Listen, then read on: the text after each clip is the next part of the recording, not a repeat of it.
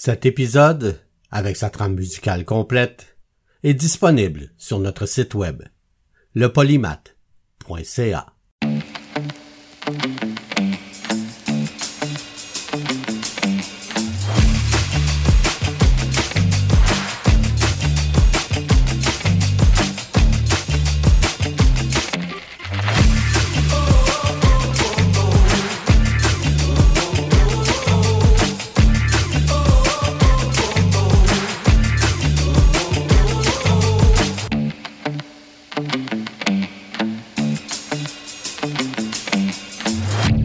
Le polymath avec Bruno Laberge.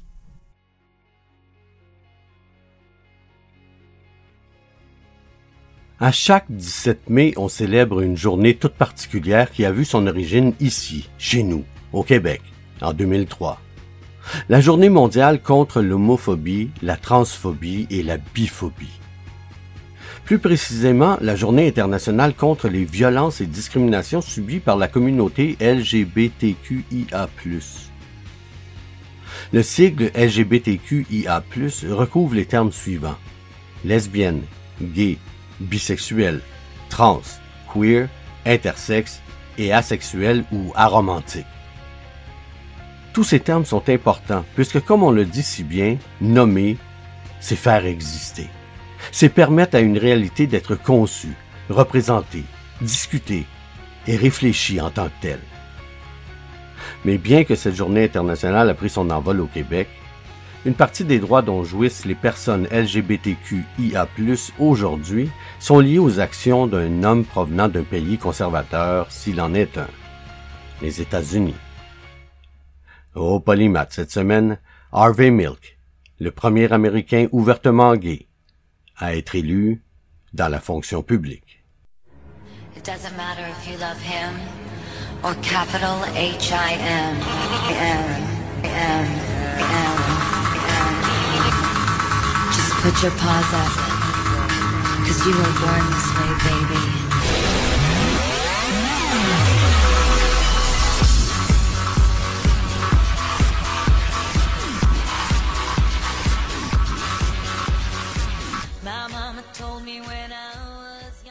Harvey Milk est né en 1930. Il vient de l'État de New York, de la petite ville de Woodmere. Il est le fils de William et Minerva Milk. Ce sont des Juifs d'origine lituanienne. C'est son grand-père, Morris Milk, qui a immigré car il voulait faire fortune aux États-Unis. C'est un homme d'affaires à succès et c'est aussi un homme qui est très connu dans sa communauté pour avoir édifié la première synagogue de la région. Harvey prend conscience assez jeune qu'il est homosexuel. Il est aussi très, très tôt confronté à l'homophobie ambiante du temps.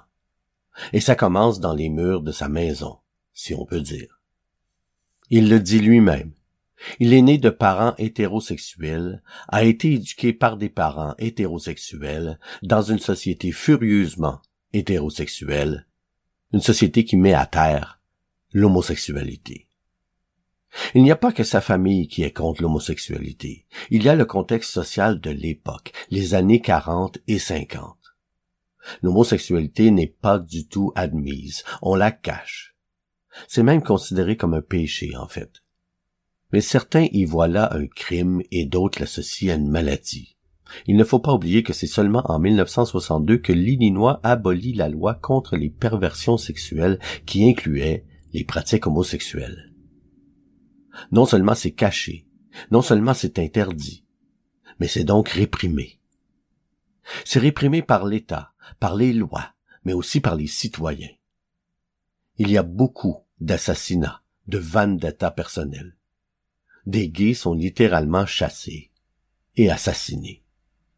Donc, c'est ce contexte vraiment difficile qui aide à comprendre pourquoi Harvey a d'abord son orientation sexuelle.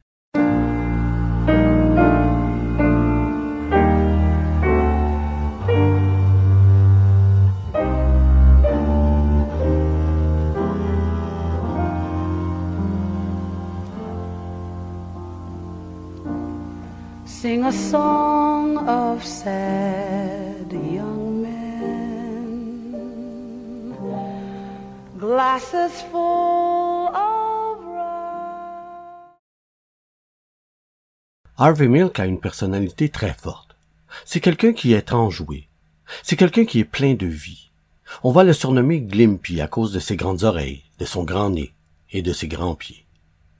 Il joue souvent le clown dans les classes. Donc, c'est quelqu'un qui, bien qu'il sache qu'il est gay, vit pleinement sa vie. À 21 ans, il sort de l'université diplômé en maths et en histoire et s'engage dans l'armée. Mais à l'époque, on fait des enquêtes sur les orientations sexuelles. Les rumeurs et la réputation sont très importantes. Donc, quatre ans plus tard, après une entrevue concernant sa sexualité, il est remercié de ses services par la marine américaine. C'est un événement déclencheur pour lui, d'autant plus qu'il n'est pas le seul à vivre de la discrimination. Il y a une grande chasse aux sorcières à l'époque et les homosexuels sont chassés par la marine, mais aussi par l'armée de terre et l'aviation. L'armée américaine ne veut pas de ces gens-là. À partir de là, Harvey décide d'aller vivre d'abord à Dallas, mais c'est difficile, car il est gay, oui, mais en plus, il est juif, à une époque où les juifs sont discriminés énormément aussi. Alors il quitte pour New York, et là il va travailler sur Wall Street comme financier. C'est là qu'il va commencer son travail. Harvey Milk est aussi un touche-à-tout. C'est quelqu'un de très vivant, comme on a dit tout à l'heure mais qui est aussi très intéressé par beaucoup de choses. Il va commencer à faire du théâtre. Il va s'associer à un producteur et produire Jesus Christ Superstar, la grande comédie musicale. Et c'est là qu'il va aussi rencontrer son premier compagnon. Quelque temps plus tard, ils vont partir de New York pour s'en aller à San Francisco, parce qu'à l'époque, San Francisco, tous les gays s'y dirigent.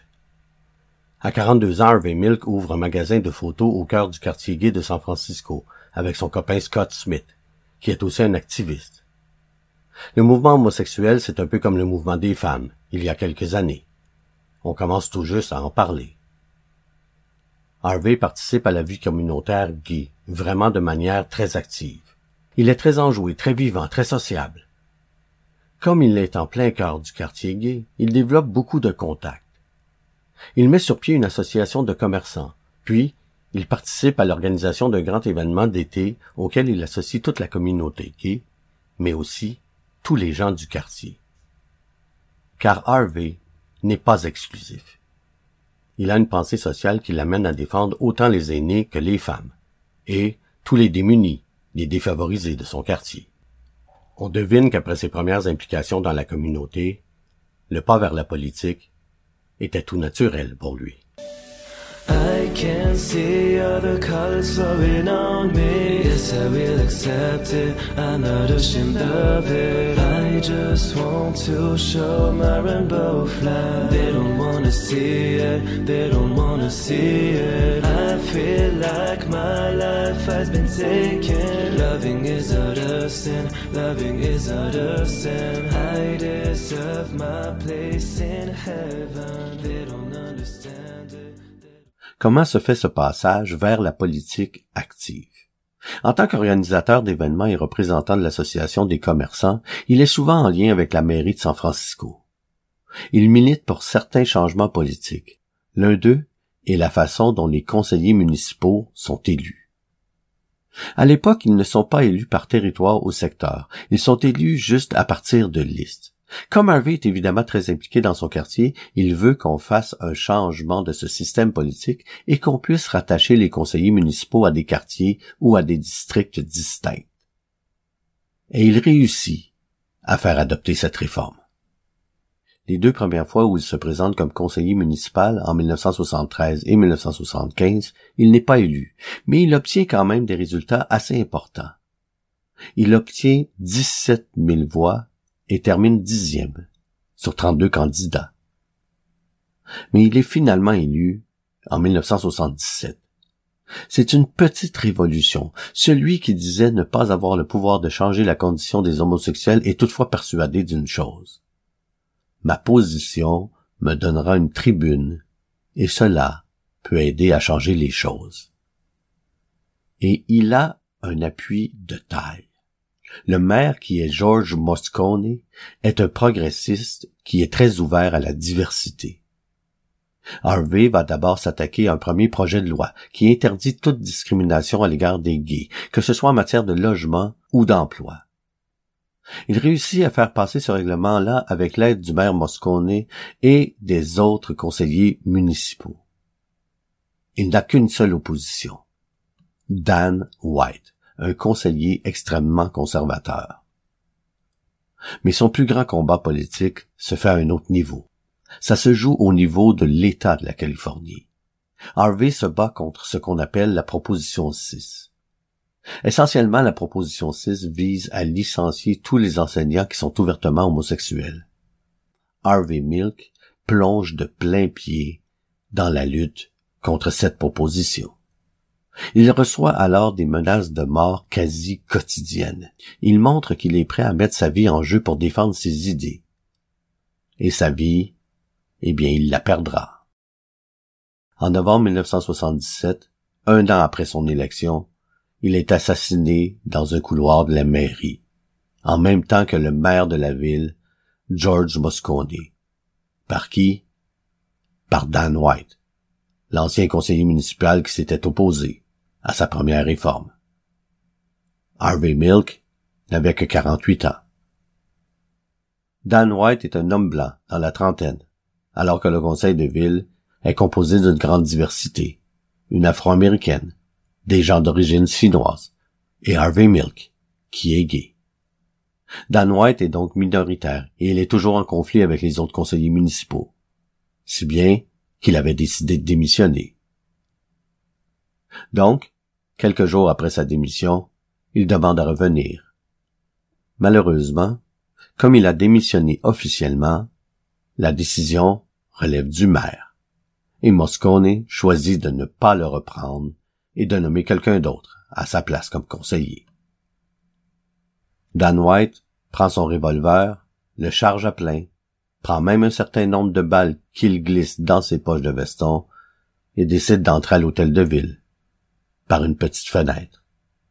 Et là, il monte directement au bureau de Moscone. Après une discussion assez difficile, il tire cinq fois à bout portant, dont deux fois à la tête. Puis il se rend dans le bureau de Harvey Milk, et là, il va aussi le tirer à bout portant. Cinq balles, à nouveau, dont deux à la tête, à nouveau. Le soir même, des milliers de personnes se rassemblent dans le quartier de Castro, munis de bougies, et défilent en l'honneur des deux défunts. Dan White est arrêté après les assassinats. Les avocats de l'accusé utilisent la situation financière de leur client et la malbouffe comme excuse pour expliquer son comportement. White est seulement reconnu coupable d'homicide involontaire et condamné à une peine de sept ans et huit mois de prison pour deux meurtres. Insatisfait par le verdict prononcé par le jury, des milliers de personnes de la communauté gay de San Francisco se rassemblent et commencent à protester. Une marche pacifique démarre dans le quartier de Castro et finit devant l'hôtel de ville de San Francisco. Des émeutes éclatent entre les manifestants et la police. Bilan lourd. De nombreux manifestants sont blessés. Les dégradations aux environs de l'hôtel de ville sont conséquents, sans parler des traumatismes psychologiques causés. Suite à la dispersion du rassemblement, la police continue sa répression avec un raid de représailles dans les bars gays du district de Castro beaucoup de clients ainsi que les patrons des bars sont battus par les forces de l'ordre et certaines personnes sont arrêtées. Des compromis seront trouvés lors de l'élection de la maire Diane Feinstein. L'une de ses premières mesures est de nommer un nouveau chef de la police afin d'apaiser les tensions toujours présentes dans la ville.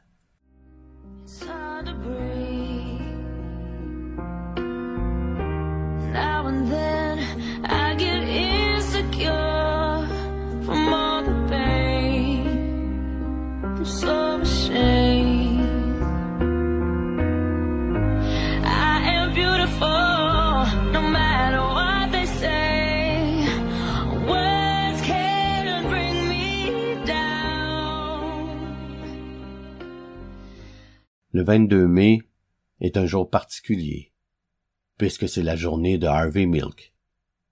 Organisée tous les ans par la Fondation Harvey Milk, elle est dédiée à la mémoire de l'activiste gay et de son travail de lutte contre les discriminations des personnes LGBTQI+. Harvey Milk a cherché à convaincre chacun d'entre nous de joindre un mouvement et de changer la nation. Durant la première partie de sa vie, il a gardé le silence sur sa réalité. Et à la fin de sa vie, il a été réduit au silence par quelqu'un.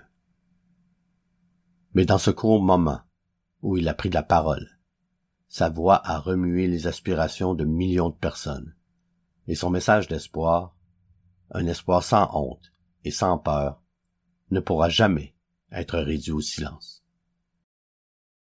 Merci de nous avoir écoutés. Et si vous avez aimé cet épisode du Polymath, alors vous pouvez nous encourager en visitant notre page Patreon au patreon.com slash le polymath. Merci tout le monde.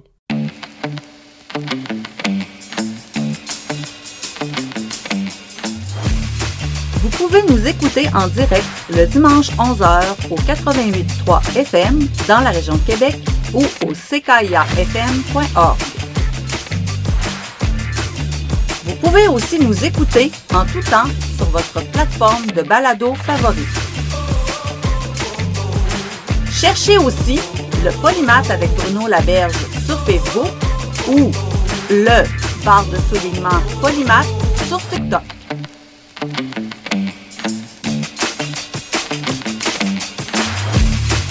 Visitez notre page web lepolymath.ca.